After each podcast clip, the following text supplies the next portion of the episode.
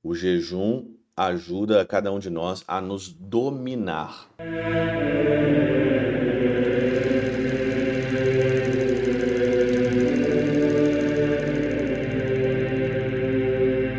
Em nome do Pai, do Filho e do Espírito Santo. Amém. Olá, meus queridos amigos, meus queridos irmãos, nos encontramos mais uma vez aqui no nosso Teós, Viva de Coriés, do Pericor Maria, nesse dia 24 de fevereiro de 2023, aqui nessa sexta-feira, depois das cinzas, depois da quarta-feira de cinza, nós estamos ainda alguns dias até o nosso primeiro domingo da nossa quaresma. E hoje o tema aqui de Mateus 9, 14 a 15, dois versículos apenas, né? Aqui 14 e 15 fala aqui do jejum. E o jejum, ele é um tema muito preciso ou muito caro, central no nosso tempo da quaresma. É, existe diversas formas de você fazer o seu jejum, né?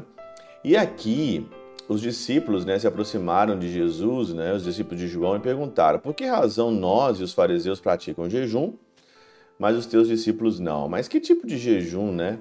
Esses discípulos aí, fariseus de João, faziam. Por acaso, diz Jesus, os amigos do noivo podem estar de luto enquanto a noiva está com eles? Dias virão em que o noivo será tirado do meio deles, então sim, eles jejuarão, e esse tempo é o tempo que nós estamos vivendo. Mas para a gente falar de jejum, vamos então aqui é, ver o que, que São João Crisóstomo diz sobre essa parte aqui da nossa perícope de hoje. E é esse o sentido do que ele diz. O tempo presente é tempo de gozo e de alegria. A tristeza não deve mesclar-se com ele. Porque o jejum é triste, não em si mesmo, mas para aqueles cujas disposições são imperfeitas. O jejum é triste e pesado por causa das suas disposições, por causa dos seus porquês. Por que, que você faz o jejum? Por que, que você está jejuando? Por que, que você está esse período longo de tempo sem comer nada, no jejum, por exemplo? E dentro do jejum, muita gente ainda faz as suas abstinências, né? De chocolate, de coisa que você gosta, né? Mas o jejum é não comer, de fato mesmo, não comer. Mas a melhor disposição está aqui é, em, São João, em São João Crisóstomo, ou seja, para aqueles que ainda estão dispostos de maneira fraca, mas é deleitável para aqueles que desejam dedicar-se à contemplação da sabedoria. Essa que é a disposição do jejum, contemplar a sabedoria. E é verdade.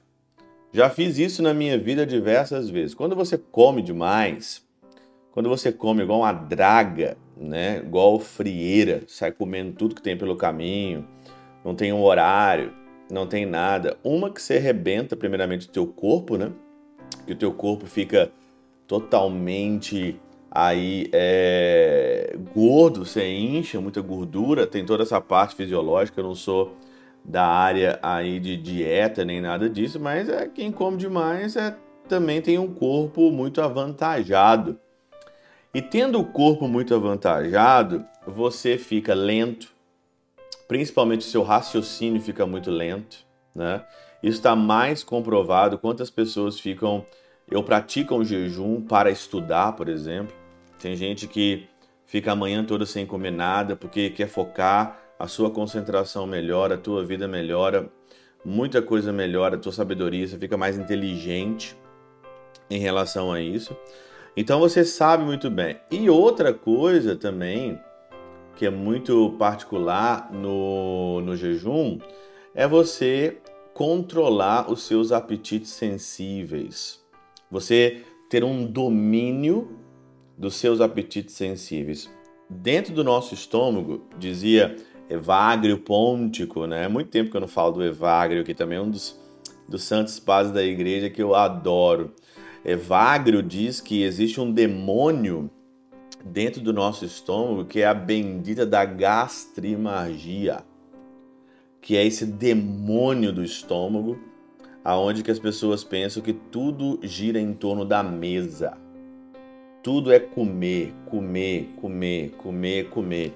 E, e as coisas giram em torno da mesa. Jesus girava a sua vida também em torno da mesa, mas não para encher o pandu, encher aí a sua barriga de uma forma que você tem que dormir e você fica totalmente fora.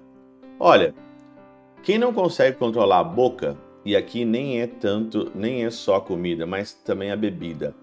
Quem não consegue controlar a boca não consegue controlar mais nada. Quando uma pessoa ela é assim, não tem uma moderação, ela não tem, ela não é moderada na boca, o que entra, tanto no comer quanto no beber, ela está propícia para cometer tantos outros pecados. E também, principalmente, há uma ligação muito forte entre a mesa e a cama. A mesa são todos os pecados aí, eu posso dizer, da, da gastroimagia, os pecados aí da comida, e a cama são todos os pecados sexuais, sensíveis. Tem muita coisa ligada. Quem bebe demais, quem come demais, está muito ligado aos pecados também da carne, fica mais vulnerável, e é verdade, né? O jejum, ele coloca você em sentido de batalha e você fica muito mais forte diante do, das tentações sensíveis, das tentações sexuais. Por isso que nós praticamos o jejum, por isso que nós temos esse tempo forte da quaresma para isso. E também nessa sexta-feira, né? Hoje é sexta, sexta-feira é dia sempre de você abster-se de carne, da abstinência, e também da, é, do jejum aí de, de carne, do jejum mesmo, de jejum mesmo de, de comida e também de bebida. Outra coisa muito boa que nós podemos então aí também fazer é você também aí é, ter um jejum mesmo de alguma coisa é, nessa quaresma. Você que fuma, você que bebe demais, e são todas as práticas boas para o, para o jejum, para essa quaresma. Eu tenho certeza que você se abstendo de algo que você gosta, se abstendo de algo que você, com esses, com essas disposições, depende da disposição, né? Com essas disposição de contemplar a sabedoria, de ser uma pessoa mais sábia, de ser uma pessoa mais justa, mais correta e principalmente domínio de si. O jejum ajuda cada um de nós a nos dominar. Nós somos como um cavalo indomado. O jejum é a hora de colocar as rédeas nesse cavalo indomado que está aqui dentro de nós. Pela intercessão de São Charbel de Mangluf, São Padre Pio de Peltrautina e Santa Teresinha do Menino Jesus e o Doce Coração de Maria, Deus Todo-Poderoso os abençoe. Pai, Filho e Espírito Santo, Deus sobre vós e convosco permaneça para sempre.